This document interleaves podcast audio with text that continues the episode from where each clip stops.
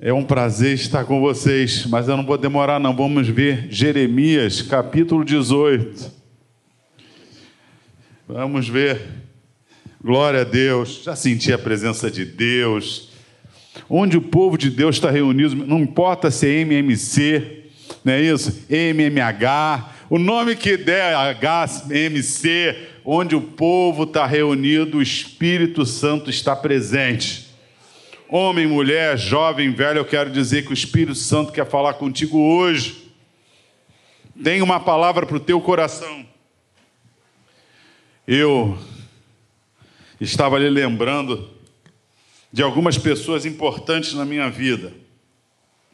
Enquanto eu via o M, MC, eu estava lembrando quantas mulheres Deus usou na minha vida, além da minha mãe não é isso? Criou quatro filhos sozinha, trabalhando às vezes de madrugada, se virando. E eu me lembro, pastor Davi, mãe não existe, não é?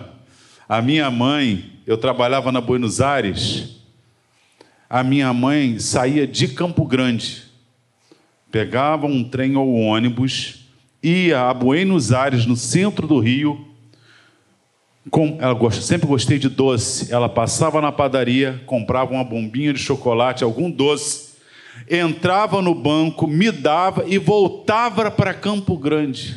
Ia ao centro do Rio para levar um doce para mim. Mãe não existe, não é verdade, meus irmãos? Mas nós vamos conversar com alguém que nos ama mais do que as nossas mães. Amém? Vamos falar sobre isso. Vamos lá, Jeremias capítulo 18. Palavra do Senhor que veio a Jeremias dizendo: Dispõe-te e desce à casa do oleiro, e lá ouvirás as minhas palavras. Desci à casa do oleiro, e eis que ele estava entregue a sua obra sobre as rodas.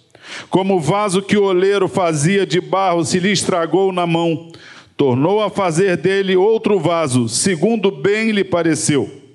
Então veio a minha palavra do Senhor: Não poderia eu fazer de vós como fez este oleiro a casa de Israel, diz o Senhor. Eis que, como barro na mão do oleiro, assim sois vós na minha mão, ó casa de Israel.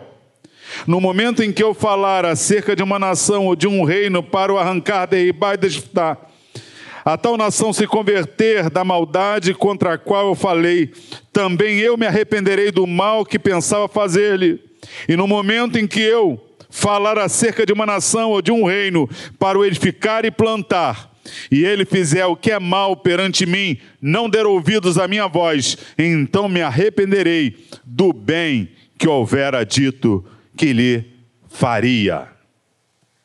Meus queridos, nós vamos meditar um pouco sobre essa passagem, mas antes nós precisamos analisar a a origem disso tudo que foi apresentado aqui. Essa mensagem feita em forma de peça, uma esquete, essa mensagem tem base nas Escrituras. A Bíblia diz lá em Gênesis capítulo 2, versículo 7, que Deus formou o homem do pó da terra, soprou no homem fôlego de vida e ele se tornou uma alma vivente. Ou seja, o homem recebeu, se você for olhar a palavra formar, escrita ali, é, o mesmo, é um verbo do substantivo oleiro. Se você pegar a palavra oleiro Jeremias 18, é exatamente a mesma palavra que está em Gênesis capítulo 2, 7. Ou seja, Deus nos formou como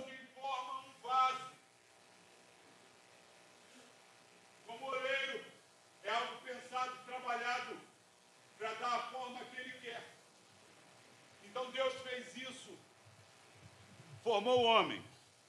Três coisas aconteceram. Em Gênesis 1, 26, diz que Deus disse assim: façamos o homem à nossa imagem e conforme a nossa. Repare que o verbo no plural significa que tem mais de uma pessoa fazendo. E a Bíblia diz que os anjos não criaram, Se os anjos não criaram e os três, Pai, Filho e Espírito Santo, disseram: vamos fazer a nossa imagem, significa que nós fomos formados à imagem do Pai, à imagem do Filho e à imagem do Espírito Santo. Façamos o homem conforme a nossa imagem, diferente dos outros animais. Criação de Deus maravilhosa. Hoje eu preguei sobre Salmo 19. Os céus manifestam a glória de Deus, o firmamento anuncia as obras dos seus irmãos, sem linguagem, sem fala, ouve-se a sua voz. Deus fala pela natureza. É verdade. Mas guarde o que eu vou dizer para você. Deus fez você a sua imagem e semelhança. No versículo 27 do capítulo 1 de Gênesis, diz que Deus os criou, macho e fêmea. Então não é o homem a imagem e semelhança e a mulher algo que sobrou. O texto diz que homem e mulher, macho e fêmea, foram feitos à imagem de Deus. Então Deus nunca teve essa questão de homem maior que mulher, mulher maior do que homem. Isso é coisa de, da humanidade, do pecado que veio. Ambos foram criados semelhantes, imagem do Pai, do Filho e do Espírito Santo. Logo, essa imagem não é física. O homem foi criado como um ser espiritual, um ser criador, um ser dominador. Está lá no texto: dominarás os animais, ou seja, ter controle. Então o homem foi formado à imagem e semelhança de Deus. Guarde isso no seu coração. Logo em seguida, no capítulo 2, versículo 25, diz que o homem e a mulher estavam nus e não se envergonhavam. Ou seja, não tinha pecado, não tinha disputa, no Éden não tinha quem mandava mais, quem mandava menos. No Éden tinha ambos imagem e semelhança de Deus, não tinha pecado.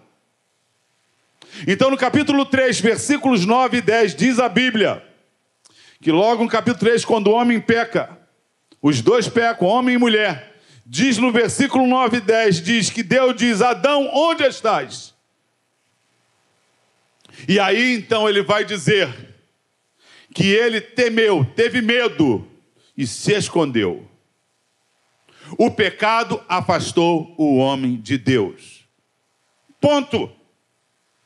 Esse homem criado à imagem do Pai, do Filho e do Espírito Santo, à imagem de Deus, esse homem entra no pecado e agora Deus vira alguém distante, alguém que ele tem que se esconder. E Deus então vai começar a providenciar um caminho de reencontro. Vocês sabem disso. Ele mata animal, veste, não é isso? O homem então vai agora viver uma vida de pecado, a tal ponto que em Gênesis capítulo 6, versículo 3 diz assim: Já não agirá mais o meu espírito no homem, porque é a sua natureza, a sua carne é totalmente má. São maus os seus desígnios. Mas no versículo 8 diz assim: Mas Noé achou graça diante de Deus. Ou seja, houve um homem que achou graça diante de Deus. Eu já quero dizer para você que você pode achar graça diante de Deus. Caminha a Bíblia, vocês conhecem as histórias.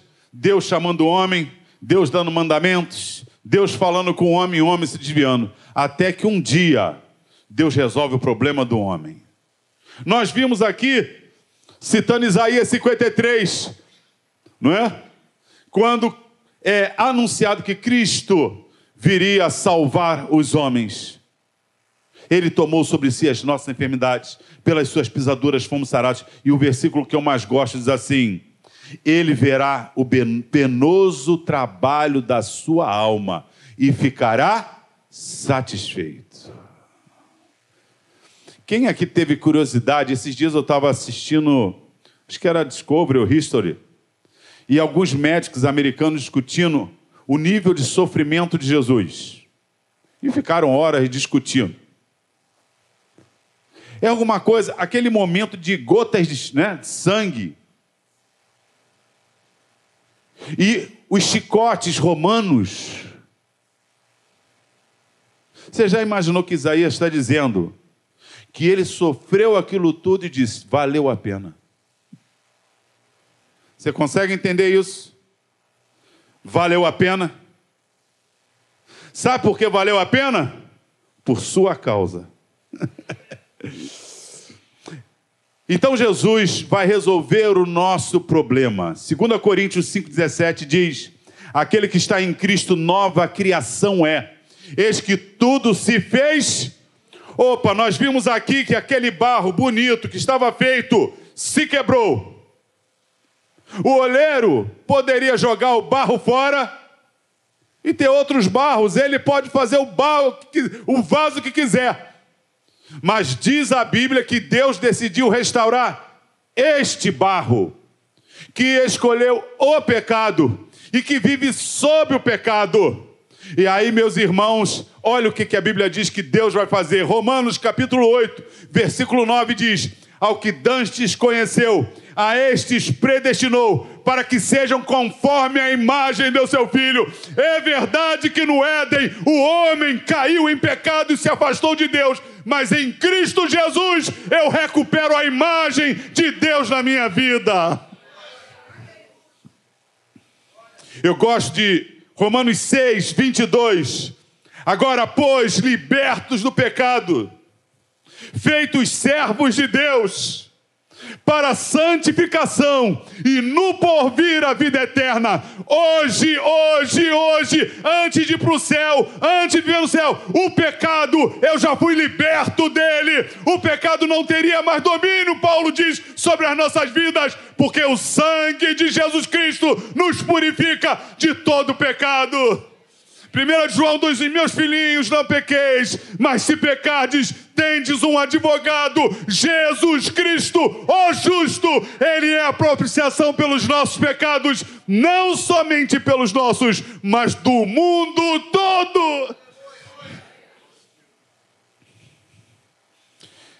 O sangue de Jesus Cristo pode perdoar todos os nossos pecados. Não diz que Deus pode perdoar o pecado de alguns homens, homens que sejam mais ou menos bons. Todos os homens, de todas as épocas, se eles se converterem, eu posso falar até o nome de alguns: Hitler, Napoleão, aqueles que crucificaram Jesus. Olha, vocês não lembram daqueles que debochavam de Jesus na cruz? Jesus falou: Pai, perdoa-lhes, porque não sabem o que fazem. O sangue de Jesus pode perdoar qualquer pecado. O homem perdeu a imagem de Deus, não perdeu totalmente, foi atingida, mas em Cristo ela é totalmente restaurada. No Éden, o homem vivia sem sentimento de pecado. Hoje você pode viver aqui, mesmo nessa natureza caída, como se não tivesse pecado. Quer, mas com quem você falou agora quando cantava esses hinos? Com Deus. O homem se escondeu. Não, eu falei. Aqui nós adoramos, cantamos Santo, Santo, Santo, glória ao teu nome, enche a minha vida, porque o sangue de Jesus tem esse poder, diz 1 João capítulo 3, versículo 8, para isso se manifestou o Filho de Deus, para desfazer as obras do diabo. E outro que eu gosto, Hebreus 2,14, para que ele na morte destruísse, destronasse, desfizesse aquele que tem o império da morte, a saber, o diabo. Ou seja, é verdade que o diabo conseguiu derrubar o homem, mas olha que no futuro. Cristo viria para destronar o diabo, destruir o diabo, vencê-lo na cruz, para que eu e você ganhássemos mais do que foi perdido no Éden.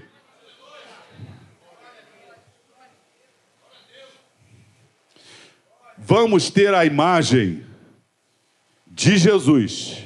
Seremos o primogênito. Ele é o primogênito, ele é o primogênito de muitos irmãos. No céu você vai viver como se nunca tivesse pecado.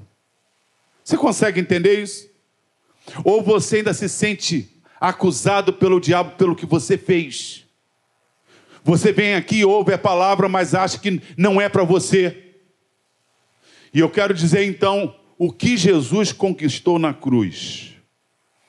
Eu vou ter a imagem, aí você pode ver 1 João 3,2: Agora, pois, somos filhos de Deus e ainda não é manifestado o que havemos de ser, mas sabemos que quando ele se manifestar, seremos semelhantes a. Ô oh, meu irmão, você era um caco quebrado perdido. Vem Jesus e quita a sua dívida. Quitando a sua dívida, e eu acho bonito em Apocalipse 19, quando diz que nós vamos vir com ele com vestes brancas. Ele vem com vestes brancas salpicadas de sangue, mas as minhas são totalmente brancas. Por causa dele, você vai viver diante de Deus como se nunca tivesse pecado. João disse, Batista, eis o Cordeiro de Deus que tira. Mas ele fez mais do que isso. Deus pode mais, dar mais do que o diabo tira. Não estou falando de bens materiais, não. Eu estou falando de posição diante de Deus. Vocês sabem que está escrito em Efésios 3,10, né? Para que pela igreja a multiforme sabedoria de Deus seja conhecida pelos principados, potestades. Ou seja, em Cristo os céus te conhecem, sabem quem você é. É por isso que muitas vezes a presença de Deus na sua vida vai incomodar este mundo, porque o inimigo sabe quem você é. Então Deus fez, reverteu tudo. O inimigo derruba o homem feito à imagem de Deus o homem se esconde. Jesus vem para salvar o homem. Ele se sente perdoado. É, meu irmão, você fala com Deus como se você fosse um santo. Você já viu como é que a gente fala com Deus? Ô oh, Deus, não estou concordando com isso, não, Senhor. Parece que, tem hora que a gente parece que discute com Deus. Quem somos nós? Nós temos mais intimidade com Deus que Adão, gente. Mas sabe por quê? 1 Coríntios 3,16. Acaso não sabeis vós que sois o santuário do Espírito Santo, que habita em vós? Sabe o que Deus fez? Esse vaso quebrado era bonito. Bonito, foi quebrado. Deus não abandonou. Deus deu a possibilidade de restauração. E agora sabe o que ele faz? Segundo aos Coríntios, capítulo 4, versículo 7. Ele pôs um tesouro no vaso de barro. Nós somos um barro que pode quebrar a qualquer momento. Se eu sou Deus, eu boto num vaso de ouro, num vaso de prata, num vaso de diamante. Mas aprove a Deus a pegar você, esse barro quebrado. E em Cristo Jesus, Ele depositou o seu espírito na tua vida. E agora então, meus irmãos, com o Espírito Santo na nossa vida, nós podemos ser muito mais inimaginavelmente do aquilo, aquilo que pensamos para a nossa vida. O Espírito de Deus quer se mover na minha vida e na sua vida.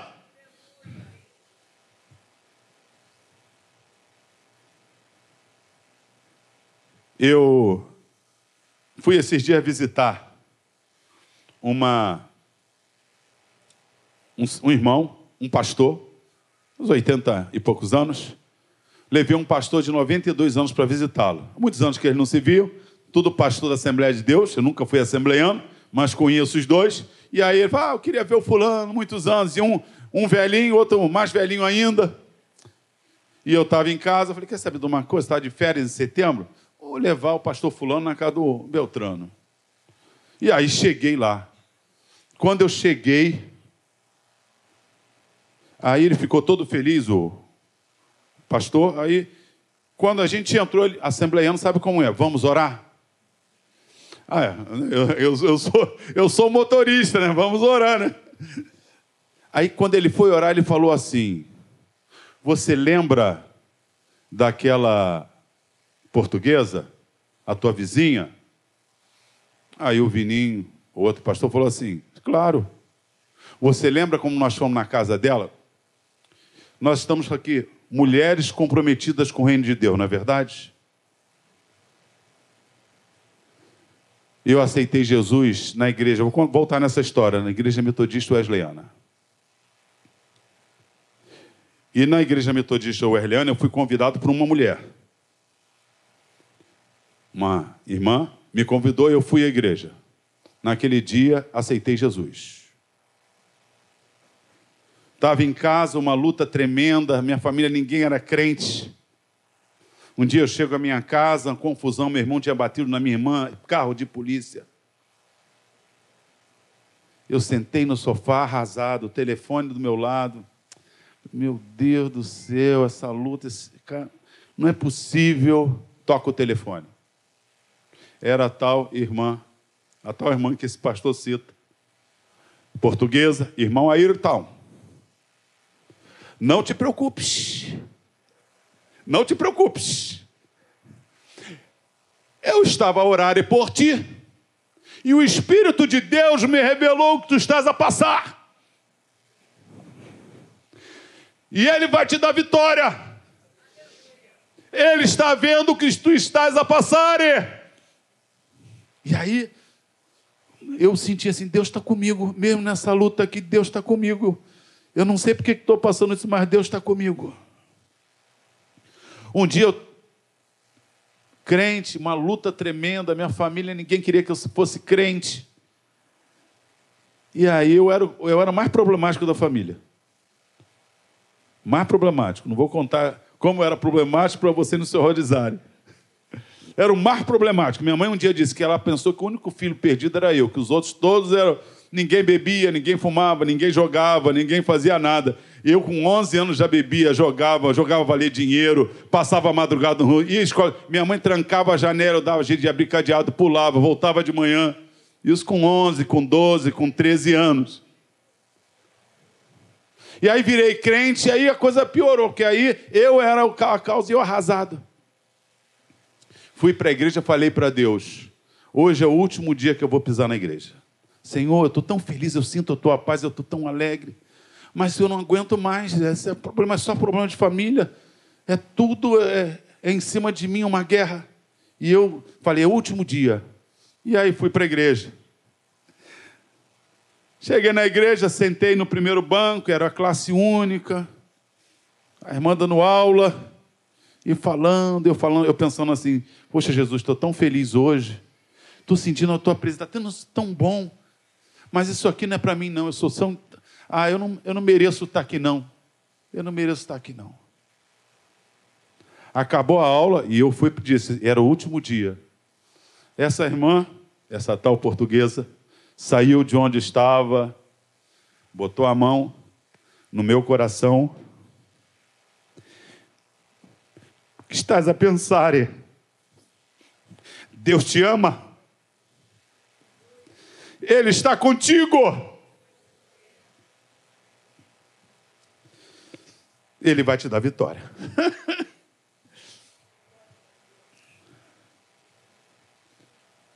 E aí, esses pastores conversando, quando falaram a irmã Hermelinda, eu conheci, porque ela era muito usada por Deus em milagres. Vi muitas curas, meus irmãos, por essa mulher usada por Deus. Ela usava, era muito usada em, em cura, orava, Jesus curava.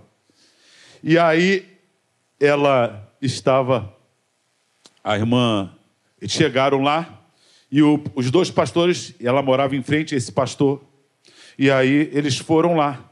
Quando eles tocaram a campainha, ela abriu o portão, ele não conhecia, olhou para ela, ela olhou para ele assim, falou assim: Homem, que luta é essa?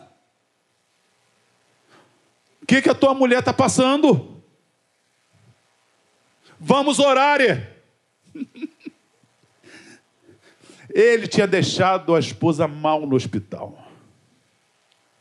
Mal. E foi à casa do pastor para orar. E esse pastor falou: Vamos na casa ali da portuguesa. Era em frente. Quando abriu a porta, Deus revelou a ela. Quando revelou a ela, ela levantou a oração. Orou por ela, orou, orou. Acabaram de orar, eles saíram. Aí o pastor vira para o outro assim: Você contou a minha vida para ela? Eu falei: Não, rapaz, nós viemos aqui para orar. Como é que eu contei a sua vida? A mulher falou tudo que eu estou passando. Foi para o hospital. A esposa dele estava agora nessa conversa. No hospital, virou.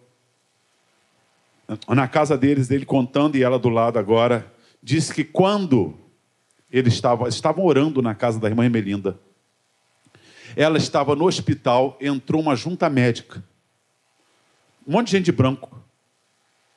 Aí ela olhou, ninguém falava com ela, todo mundo parado olhando para ela, ninguém falava com ela. Ela falou assim: quer saber de uma coisa? Esse pessoal vem para aqui, fica olhando para minha cara, ninguém fala nada, eu vou é dormir.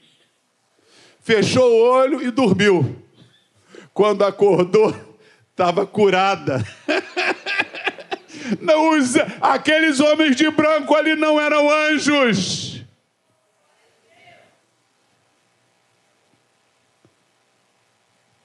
Nós lemos uma passagem que diz que Jesus, que Deus falou para Jeremias: Vamos na casa do oleiro. Preste atenção, Jeremias. Está vendo ali? Sim. Pois é, o oleiro está fazendo, o vaso quebrou. Versículo 6: Acaso eu não posso fazer isso? Se um oleiro pode dar vida, quanto mais Deus. Por que, que eu estou citando, no caso específico, essa irmã? Porque eu sei a história dela e hoje é mulheres que são importantes, comprometidas com o reino de Deus.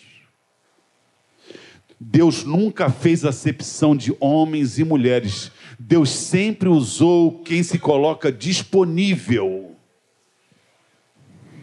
não é isso? Áquila e Priscila, Apolo foi aprender com Priscila. Timóteo aprendeu com sua avó e sua mãe, Lloyd, Lloyd e Eunice. No Pentecoste, estavam 120 pessoas reunidas numa casa de uma mulher. Em Atos 12, quando Pedro está preso, tinha oração na casa de Maria. As mulheres sempre foram instrumentos na mão de Deus, tais quais aos homens. Essa irmã veio para o Brasil. Quando chegou no Brasil, seu marido, português também, se encantou com as mulatas brasileiras. E aí se encantou tanto que já não botava comida dentro de casa. ela, uma filha, ficou em Portugal, que não falava com ela, médica, porque ela tinha, né, no futuro aceitado Jesus, essa filha ficou lá. E ela tinha um menino de 9, 10 anos. Esse menino ficava sem comer. E um dia ela decidiu dar cabo da vida dela. Eles tinham uma banana para comer. E ela não aguentava mais aquele sofrimento, saiu de casa e quando ela caminhava no catete, passou em frente à igreja metodista. E a igreja metodista cantava um hino que dizia assim: Ó, quão cego andei e perdido vaguei, longe, longe do meu. Ela entrou na igreja, aceitou Jesus como seu Salvador. Uma mulher que era um caco quebrado, não valorizada pelo marido, e que se partisse desse mundo, a sociedade não sentiria a falta dela. Mas que para Deus é importante.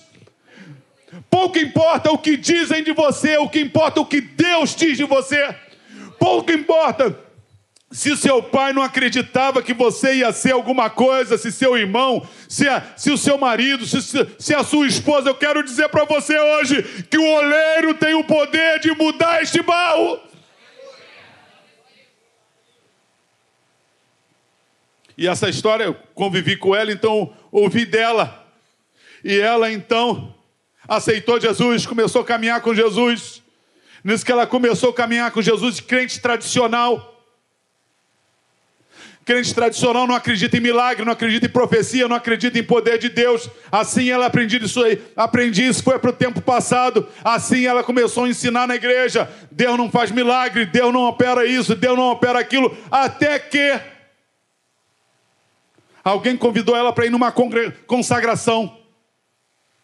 E quando ela foi à consagração, que ela pisou na porta da consagração, Deus tomou uma pessoa em profecia e falou assim: mulher, minha serva, como sabe, como discute o que não sabes e fala do que não entendes. Tu vais ser um instrumento nas minhas mãos, e a tua casa será um lugar de salvação. Batizou ela no Espírito Santo E eu vivi, meus irmãos. Ela tinha um telefone que tinha 30 metros de fio. Não existia telefone sem fio, né? Década de 80. Mas o telefone circulava pela casa. ligavam para ela do mundo todo. Do mundo todo. Tem uma história, várias histórias dela, mas uma história foi interessante. Ela foi convidada ao sul para dar uma palavra. E aquela mulher que estava indo se matar, porque não tinha esperança, não era valorizada pelo seu marido, não era valorizada por esta sociedade. Agora, em Cristo, é um instrumento de Deus. E aí ela foi num lugar para pregar numa igreja. Chegando nessa igreja, a anfitriã, a mulher que a recebeu em casa, tinha um filho que tinha sido enjaulado no, em cima do morro, porque desde novo ele atacava as pessoas, vivia como um gadareno. Só a mãe, de vez em quando, ia lá e botava uma comida por baixo da grade para esse menino. E aí ela disse para ele: Eu vou lá ver o teu filho. E para ela e a mulher: Não, a senhora não pode ir, esse, esse menino vai atacar a senhora. Ela disse: Nós vamos lá. E aí tinham os terreiros na subida e alguém contou que ela ia subir. Quando ela subia, debochavam. E quem é você? Ele vai acabar contigo. E aí ela subiu, mandou abrir a porta, as grades. A mãe relutou, ela mandou abrir, ela abriu. Ele partiu para cima dela com aquelas unhas enormes. Ela, em nome de Jesus, sai deles. O garoto ficou liberto. Tinha uns 13, 14 anos, um menino desceu. Cortaram o cabelo, deram banho nele. À noite, no culto, as outras religiões ficaram vazias, porque o templo estava lotado para ver quem é que tinha tido coragem de enfrentar. E através daquela noite, dezenas de pessoas se converteram. Há pouco tempo, há pouco tempo, assim, uns 10 anos, porque isso foi há muito tempo, eu fui pregar numa igreja metodista do Brasil. Preguei uma mensagem. Quando acabou, vem uma senhora de cabelo branco, setenta e poucos anos. E aí, oh, pois não, senhora. Ela disse assim, é, porque eu tinha contado história de pessoas que foram libertas por Deus e falei dela também. E aí ela, ela pegou e falou para mim: conheci essa mulher. Eu conheci uma história quando me converti. Que um, lá na igreja metodista wesleyana, tinha uma pessoa que manifestava demônio e levitava. O inimigo jogava ela no chão, ela ficava em forma de morto e levitava. E eu ouvi essa história, ouvi essa história, não sabia. E aí passou o tempo, dez anos atrás, estou pregando na igreja, ela veio falar comigo. Ela assim, eu conheci essa irmã. Essa irmã estava é, dirigia um trabalho de oração na Metodista Wesleyana. E o meu filho, quando eu levava lá, ele manifestava um demônio que jogava no chão e o corpo dele levitava. E aí eu falei, aí eu vi que era a mesma história que eu sabia. E eu falei: Como está o seu filho? Ela disse: Está com quarenta e poucos anos. Mas como ele está? Liberto. Naquele dia, Jesus libertou ele. O que, que eu quero dizer com isso, meus irmãos? Deus colocou o seu Espírito Santo em nós. Diz 1 Coríntios capítulo 12 que ele repartiu dons para as nossas vidas. O Espírito Santo, aonde Deus deu palavra, existem homens e mulheres aqui que Deus quer encher do seu espírito e da palavra de sabedoria. Palavra de conhecimento, ele quer encher do espírito da palavra de conhecimento. Ele quer encher do espírito da dom da fé. Ele quer dar discernimento do Espírito, falar em línguas, interpretar línguas, profecia. O Espírito Santo quer fazer isso na sua vida. Não diga que você é um caco, porque se ele fez isso com aquela portuguesa que o marido não ligava e que ninguém dava valor por ela, Deus quer fazer isso na sua vida. O Espírito de Deus quer encher a sua vida. Deus não somente pegou um vaso quebrado e fez um vaso novo. Deus colocou um tesouro nesse vaso novo. O Espírito de Deus quer encher a minha vida e a sua vida. Meus irmãos, aconteceu comigo. Eu estava há duas semanas, umas três semanas atrás, estava em casa, e pensando, não sei se acontece isso com vocês, mas às vezes eu não sei o que vou pregar. Eu tenho que orar, orar, orar, orar, porque eu não sei o que vou pregar. Que toda hora você prega, chega uma hora que você acha que vai falar a mesma coisa. E eu estava em casa, eu Jesus, o que, que eu vou pregar amanhã, Senhor? Me dá um... o que, que o Senhor quer falar com a igreja amanhã? Estava orando. E aí senti no coração, fala sobre fé. Ainda pensei, eu preguei esse mês sobre fé, eu vou pregar de novo. Aí mas aquele sentimento, fui e preguei no domingo de manhã sobre fé. Acabou o culto, uma senhora de uns 70 anos vem à frente. Posso falar com o senhor? Eu falei, pode. Eu trabalho em São, sou de São Paulo, vim passar 15 dias na, na casa do meu filho, estou voltando para São Paulo. Mas eu quero dizer para o senhor que essa mensagem foi para mim. E por quê? Ela disse assim: Eu estava em casa ontem muito triste. Trabalho para Deus na obra missionária, ajudando missionários. Não sei se é do Vale da Bênção, não sei de onde ela é. É de São Paulo. E ela disse assim: Mas eu estou com setenta e poucos anos. Estou começando a achar que vou ficar dependente dos meus filhos. E eu comecei, Deus, o que, que vai ser da minha vida? Será que eu vou ficar, Senhor, dependendo dos filhos? Eu sempre fiz tudo, sempre trabalhei, e agora?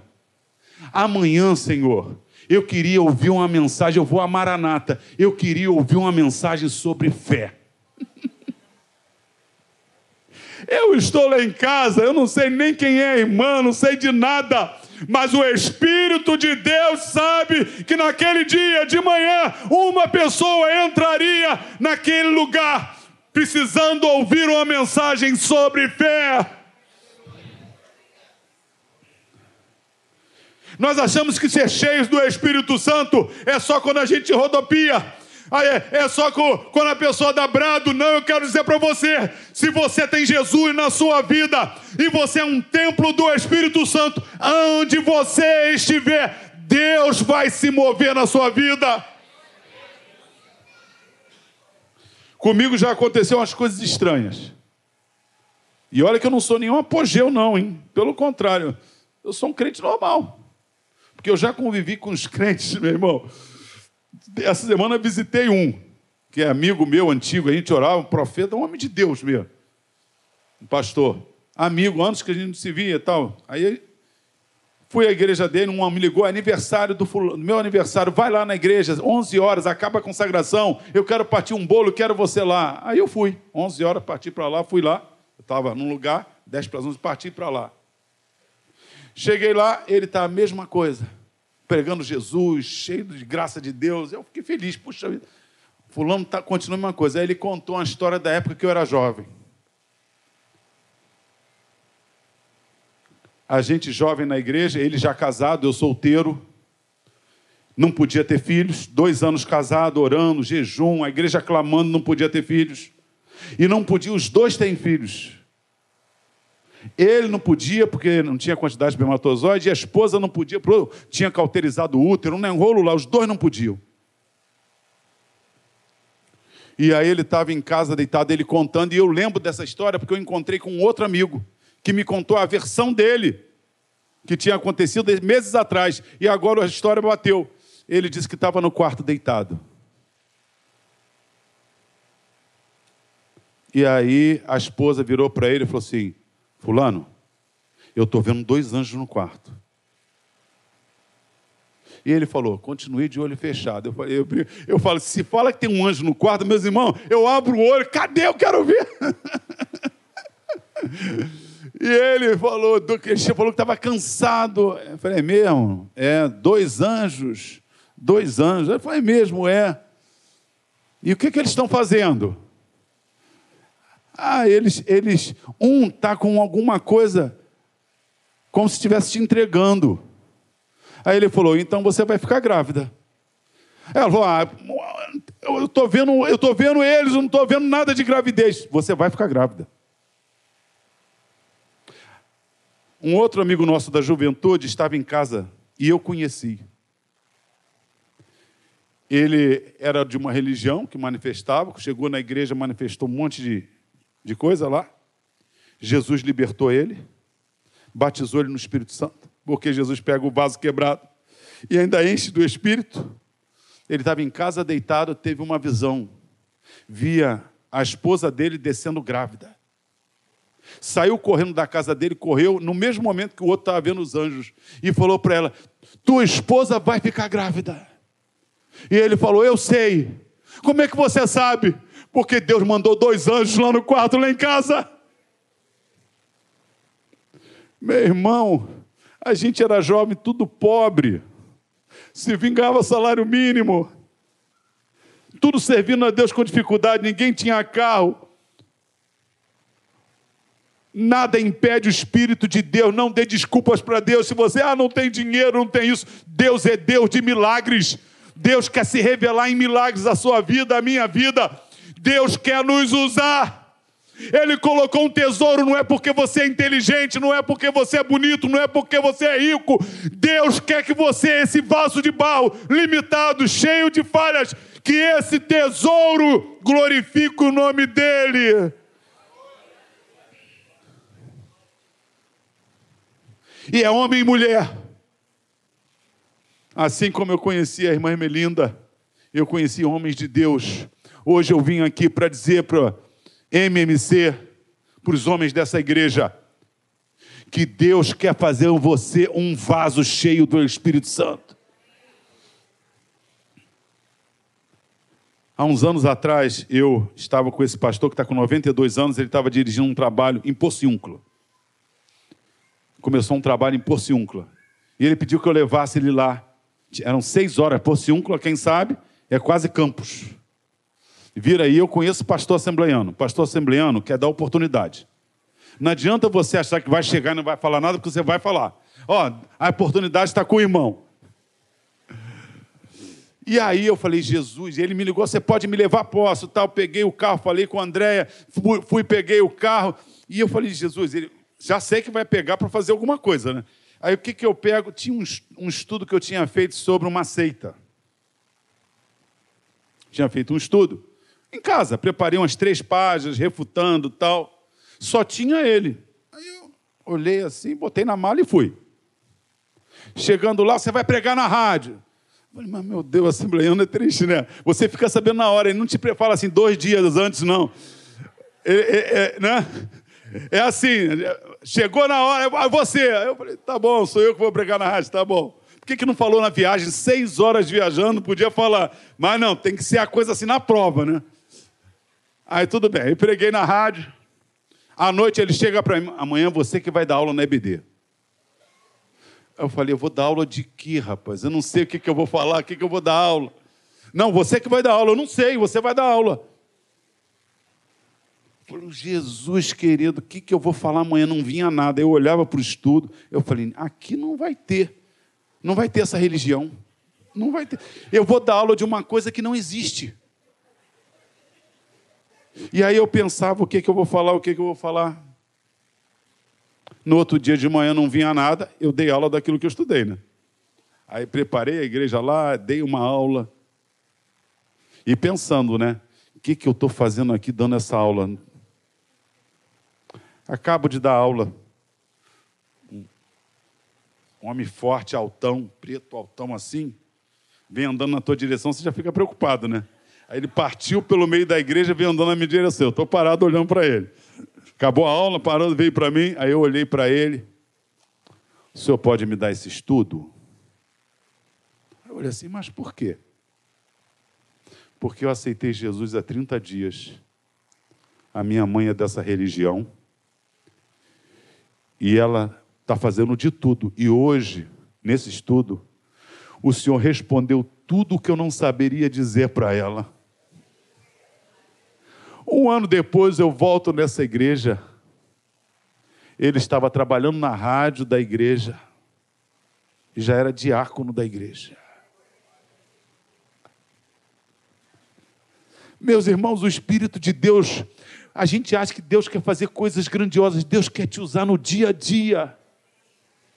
Ele quer se mover na sua vida, homens e mulheres, mulheres trabalhando em casa, fazendo isso, fazendo aquilo, no dia a dia, no salão, onde você, você é um, um barro, um vaso que tem um tesouro. E esse mundo precisa desse tesouro.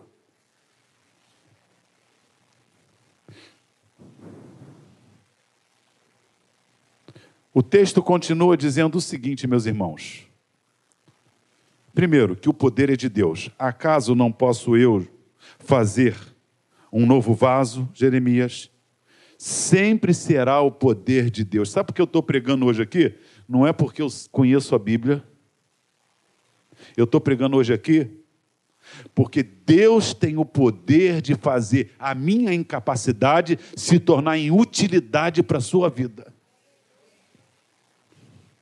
Mas o texto, eu fiz questão de ler os versículos seguintes, 7, 8, 9 e 10, é que o homem, quando caiu tendo a escolha, não perdeu a capacidade de escolha. O texto diz que Deus diz para Jeremias: está vendo? Sabe qual é a nossa diferença para o vaso de barro? É que o oleiro no vaso de barro, que é a matéria inanimada, ele faz um vaso sem o querer do vaso.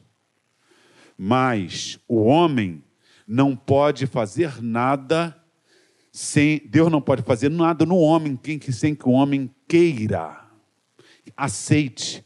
Jeremias, se eu disser acerca de uma nação, vocês vão ser destruídos e elas se arrependerem, eu não farei aquilo que disse. E se eu disser alguma coisa boa acerca de uma nação e essa nação não levar em conta, não ligar, eu me arrependerei da bom. Sabe o que significa? É que você aceitou Jesus, mas não perdeu a escolha. Encher-se do Espírito não depende de Deus, ele já disponibilizou. Depende da sua entrega, da sua busca, da sua consagração, da sua santificação. O poder de nos encher um tesouro no vaso de barro pertence a Deus, mas o querer ser um vaso de barro cheio do poder de Deus depende de nós. Eu não acredito que Deus usa pessoas como seres inanimados. Deus nos dá a honra de sermos instrumento, de deixarmos Ele com o seu poder usar-nos na nossa fragilidade. Ele não tira a nossa escolha. Por isso que homens cheios do Espírito Santo, porque deixaram de se encher do poder de Deus, estão desviados. Não tem a ver com Deus, Deus não quer que ninguém se desvie, tem a ver com a nossa capacidade de dizer sim para Deus, ou não lembra lá Paulo dizendo no final da vida: ninguém foi a meu favor na minha defesa. Tito foi para Damas, Demas amou o quê? Este mundo, este século. Sabe por que muita gente cheia do Espírito Santo não está mais? Porque eles quiseram deixar, e mesmo Deus dizendo quanta coisa boa tinha para a vida deles, quando eles rejeitaram a Deus, Deus se arrependeu daquilo que faria com eles. Mas na hora que eles disserem, Deus, eu me arrependo e volto, na mesma hora, Deus restaura seu, os seus dons, o seu chamado. Essa noite eu vim aqui para te dizer que aquele vaso quebrado pode ser um vaso cheio do Espírito Santo. E Deus quer que você seja esse vaso cheio do Espírito Santo. Deus quer te usar neste mundo com poder Não precisa ser com folclore, mas com poder. Com o teu jeitinho, mesmo tímido, Deus quer te usar cheio do Espírito Santo. Na tua casa, como mãe, como filha, como filho, como pai, Deus quer você cheio do Espírito Santo. Minha mãe não era crente, eu crente em Jesus. Minha mãe servia numa outra religião. Um dia eu chego à minha casa, minha mãe em cima do sofá diz para mim: há dois dias não consigo sair desse sofá. Eu então cheguei para ela, sentei do lado dela e falei assim: Jesus, o senhor pode levantar minha mãe desse sofá. e Jesus levantou a minha mãe daquele sofá.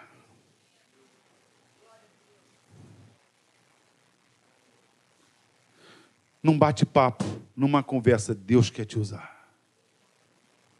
Se você tiver compromisso com Jesus, Ele quer te encher do Espírito Santo. Ele quer te dar dons, Ele quer te dar fruto. O fruto do Espírito é amor. Está faltando amor? Encha-se do Espírito Santo. alegria, está faltando alegria? Encha-se do Espírito Santo. Paz, está faltando paz? Encha-se do Espírito Santo longanimidade, benignidade, bondade, encha-se do Espírito Santo. Mansidão, fidelidade, domínio próprio, encha-se do Espírito Santo. Ele é um tesouro nas nossas vidas. A pergunta é: você quer ser um vaso cheio do Espírito Santo? Não depende de Deus. Ele pode nos fazer um vaso cheio do Espírito. A pergunta é: eu quero ser um vaso cheio do Espírito Santo. Nós vamos orar nesse momento. Jeremias, acaso pode o oleiro fazer? Pode. Eu posso fazer um vaso novo. Eu não sei como está a sua vida hoje. Se você não entregou sua vida para Jesus, Jesus quer restaurar o que foi perdido no Éden esse sentimento de medo de Deus, de afastamento de Deus, como se Deus fosse seu inimigo e você não pudesse estar com Ele. Jesus quer restaurar hoje. Jesus veio para isso, para restaurar a nossa comunhão com Deus. Mas mais que isso, antes do céu, Ele quer te encher do Espírito Santo. Quem quer hoje ser um vaso cheio do Espírito Santo. Fique de pé. Você quer? Você entregou a vida para Jesus? Se você for um vaso cheio do Espírito de Deus, pode ter certeza, você vai ser melhor marido, você vai ser melhor esposa. Porque ser cheio do Espírito Santo não é só ser usado em dons espirituais, é ser transformado pelo Espírito Santo. Deus quer nos transformar. Ele vai fazer milagre? Vai. Ele faz milagre. Mas o maior milagre é Ele mudar a nossa vida.